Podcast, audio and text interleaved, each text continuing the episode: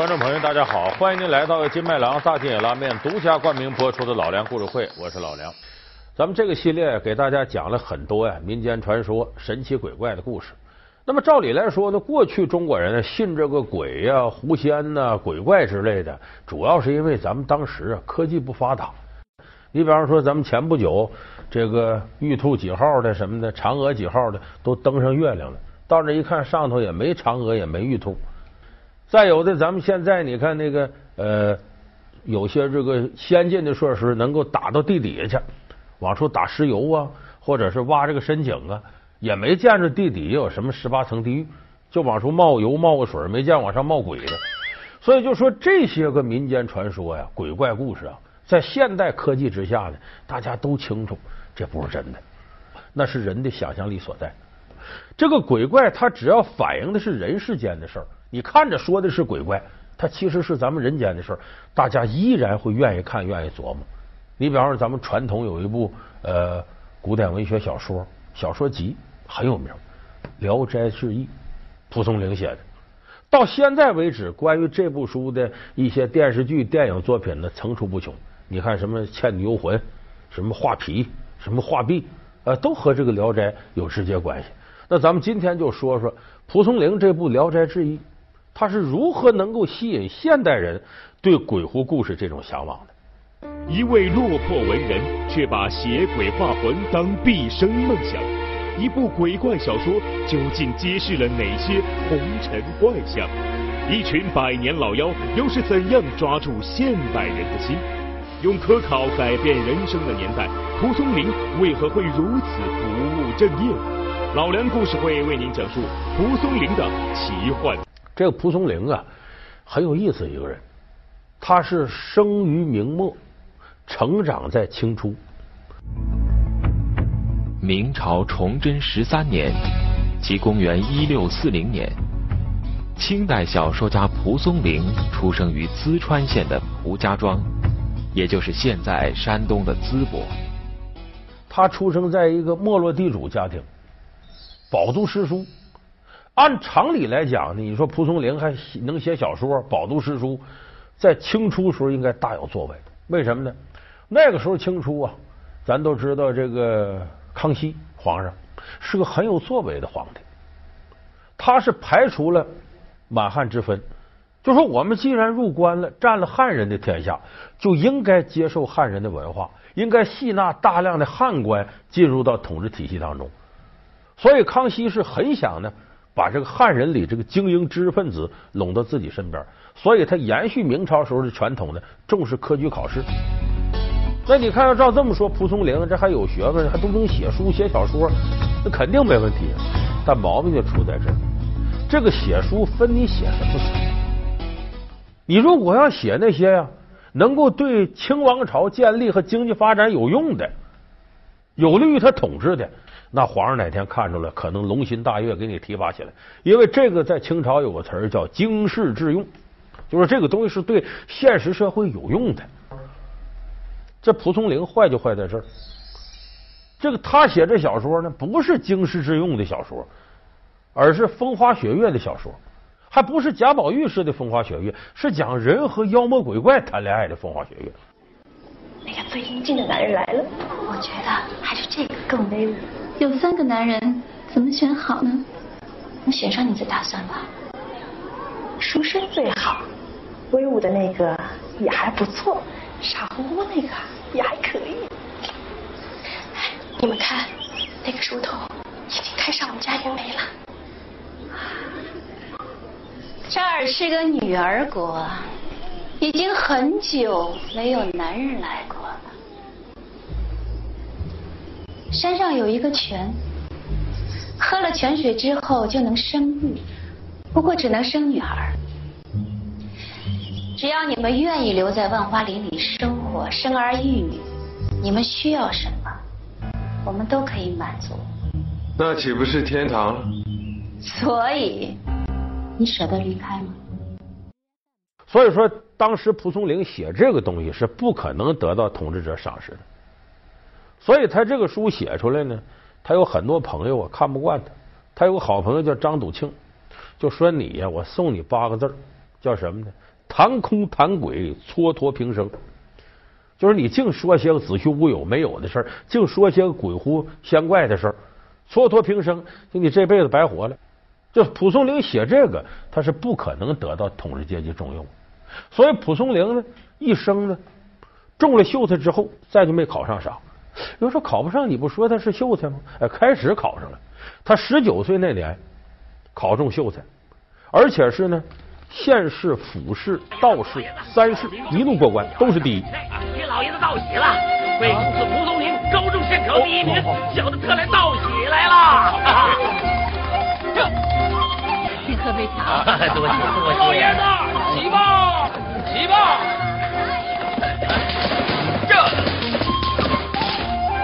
老爷子，贺喜老爷子！贵公子蒲松龄是大笔如椽，高中第一名啊！我是给您道喜来了。哎呦，老爷子，您这不是折我的寿吗？贵公子前途无量，日后还得他多关照，不是？不敢不敢，哎哎，快挂上。哎呦，你你这不好意思。哎呀，你吧。恭喜恭喜！恭喜老爷子，贵公子蒲松龄，胸有雄兵十万，尽扫全省三千士子，道考夺魁，荣登榜首，还以全省第一的才名，令天下学子拭目争看。下差给您老爷子道喜了。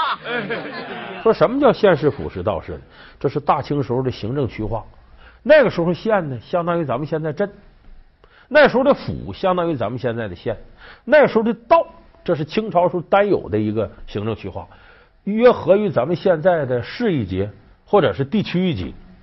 因为咱们中国目前不是四级管辖吗？你看省，完了市、县、乡。哎，这个我刚才说的县、府、道，就相当于什么呢？就相当于乡、县和这市。所以这是大清独特行政区划。当时蒲松龄考秀才，等于连过三关，都得了第一。就等于秀才里的状元，可是得了第一是得了第一，再往后再怎么考都白扯了。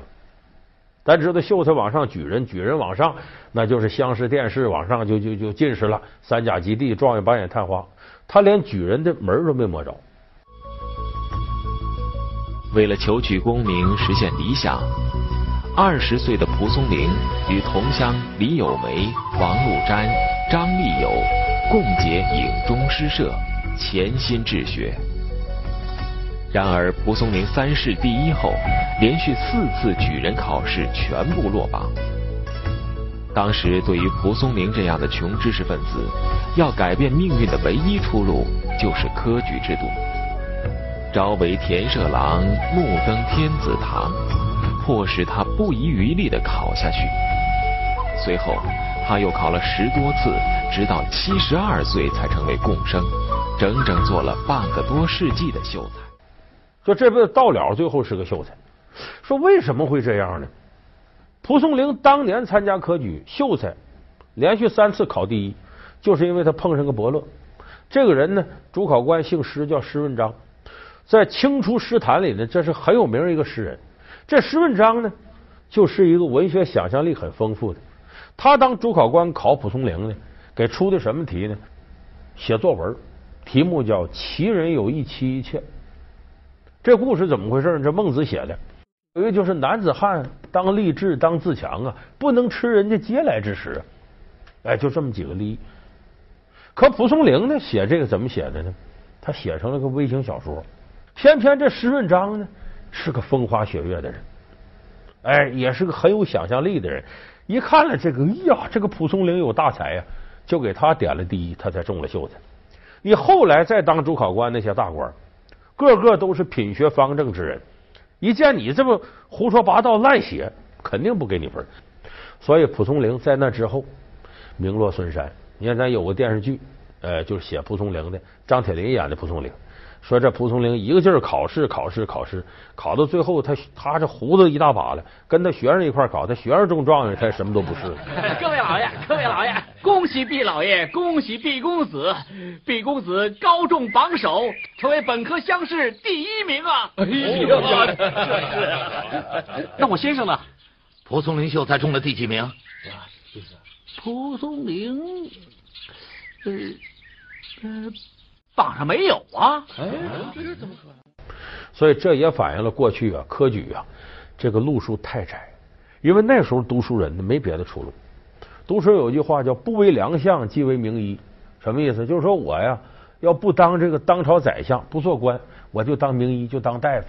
那大夫他也不是谁都能当的，所以这读书人还有一条出路，什么呢？当私塾先生教书。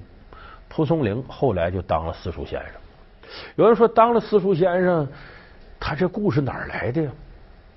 他全来学学庸论梦五经这些东西，也没有这些什么鬼呀、狐狸精啊，又小倩呢，又宁采臣的，也没这个。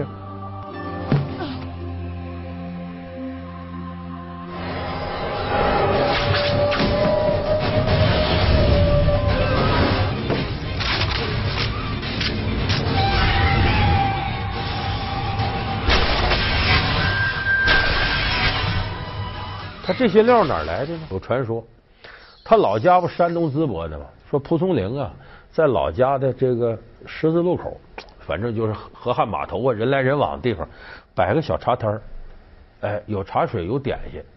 南来北往的人呢，一看这儿有茶摊有点心，歇歇脚，吃口东西，就像现在的大排档似的。但是呢，蒲松龄可不收钱，不要你钱。但是说不要钱白给吗？也不白给，有条件，就是你呀。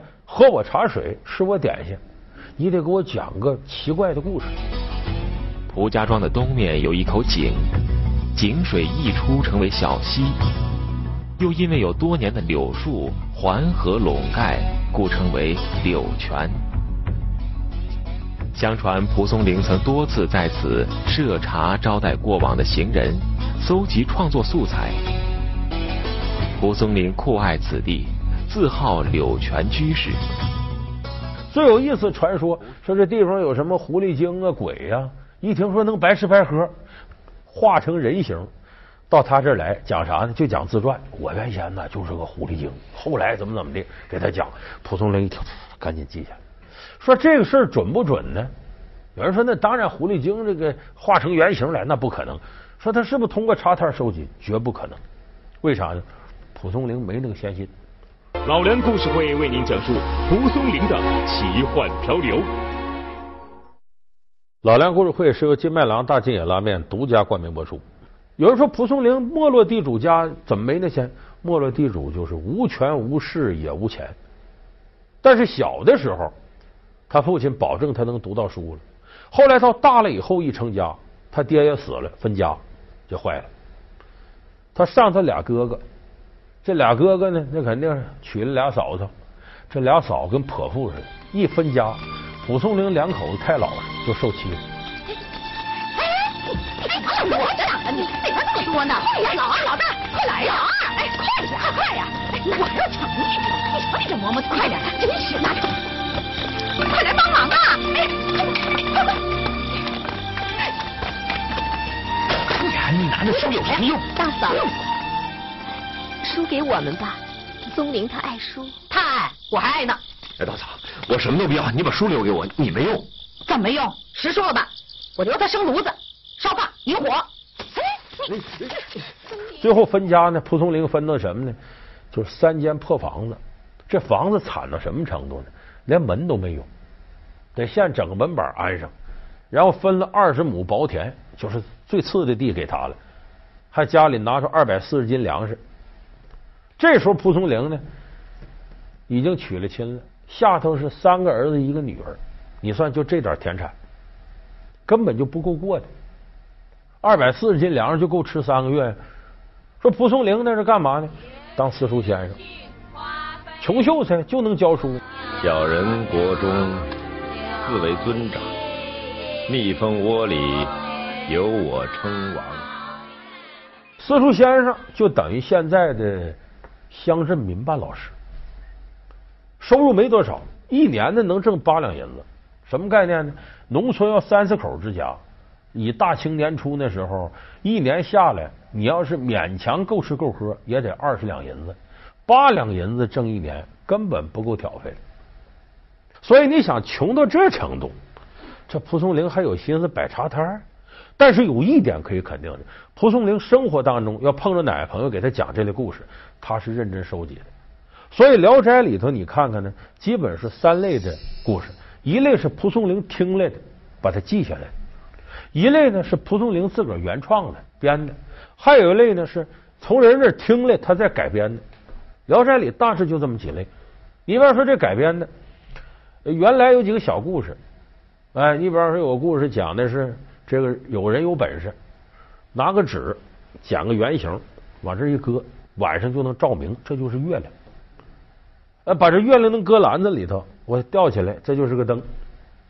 这个故事呢是蒲松龄收集来，但是他把它编成什么呢？我一讲，咱不少朋友都知道是哪个。有个人叫王生，就羡慕这个仙人，一看这仙人这个剪晚上屋里黑黢燎光，好剪个纸纸月亮往这一挂。屋里亮堂不得了，哎呀，羡慕的我得跟你学呀！这仙人一看在崂山之上，一看你这个人不太务实正业，不肯教他。后来勉强的，你待时间长了，在崂山求我好，我教你学道吧，就让你穿墙术。附耳上来，我教你咒语。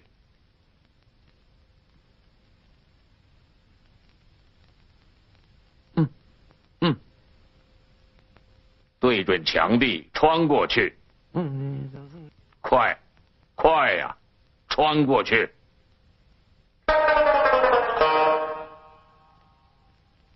不要怕，穿过去。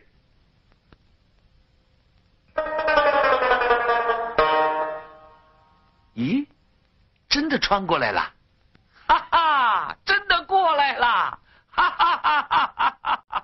念好咒，咵，墙就过去了。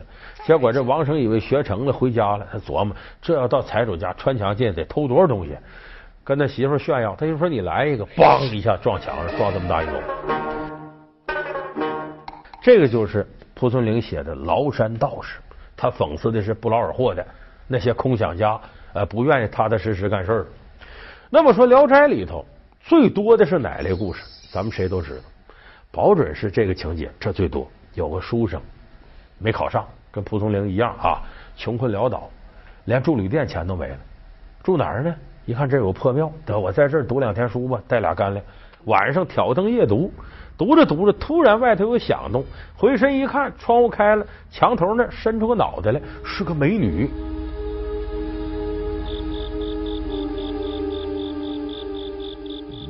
进来呀？怎么不敢进来了？嗯？嗯，我想看看你什么样，可 你不敢进来，走了。什么鬼呀，胆小鬼！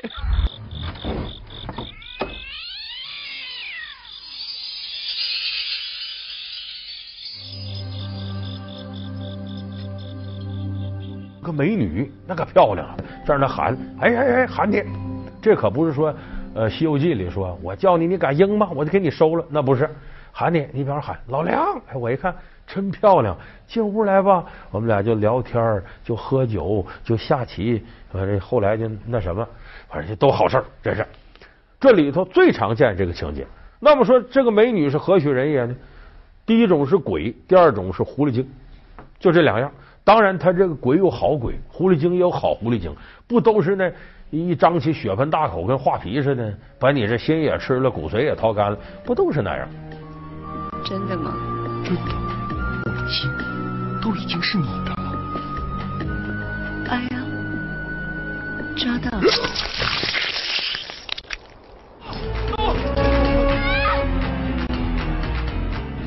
在这里头，这样的情节最多。有人说，这个情节跟男女之事有关，挺浪漫的。看来这蒲松龄一辈子挺花呀，要不然不会有这样想象力。还真不是，蒲松龄一辈子呢，有个姓刘的老婆，父母之命，媒妁之言，他没干过什么花花事说他跟这老婆挺浪漫，也不是。他这个老婆呀，是个贤妻良母，贤惠到什么程度呢？你蒲松龄当私塾先生，他在家呀，就是怕晚上屋里头闯进什么来，因为那破茅草屋那外头还有狼，得把门顶上，自个儿在屋不敢睡觉。啊，一个人啊，旁边孩子都睡着，他在那挑灯做针线活。家里有点什么好吃的，准给蒲松龄留着，留到最后都留臭了。就这么个贤妻良母。松林，明天你又要上路了，一走又是两个月的时间。这回考上考不上还不知道呢。其实考上考不上都不十分重要，要紧的是你路上可千万要小心。不靠村庄的野店，你可别住；不认识的人给你的酒，你可千万别喝。早上迟一点上路，晚上早一点住店。这回你放心，有影中三友结伴上路，明天一早在大悲殿会面。我已经给你准备好了大饼做干粮，衣服还有几套，你再把你的小驴骑上。小驴还是留在家里吧，磨面驮东西都用得着。哎呀，能磨几回面呢？电视剧里呢，给蒲松龄安排个红颜知己，叫什么什么傅雪倩之类的啊。这都后人一考证，无稽之谈。鲁迅先生还考证过呢，说这蒲松龄呢，就这么一个老婆，那就这么一个老婆，他哪儿琢磨这些花花事儿，能写出这些来？这得有这么句话说的有道理，叫《聊斋志异》是一部深深体味到寂寞的人才能写出的书。就说蒲松龄很寂寞，怎么寂寞呢？这是相识满天下，知心能几人。他这个写神仙鬼怪的这个路数，天底下没有几个人能真正理解。他在精神上寂寞，所以在寂寞催生之下，他能想到这些狐狸啊，这些鬼。为什么？他也觉得尘世间的人啊，大体都是势利的，看不上他，只能在神仙鬼怪里边找这样的知己。那么说，《聊斋》里头真正的给我们带来震撼的，你别看这些鬼狐有时候写的是恋爱的故事。但是它反映的是人间的丑陋。你看，他鬼狐故事里往往都有势力的爹妈、贪赃枉法的官府大老爷、世态炎凉的势力小人。也就是说，他写鬼狐目的是照进现实，他用这种鬼狐的手法来直接影射当时黑暗的社会，反映自己这一生遭遇到的种种不公和激愤。那么这种笔法呢，和谁类似呢？咱们前一阵儿啊。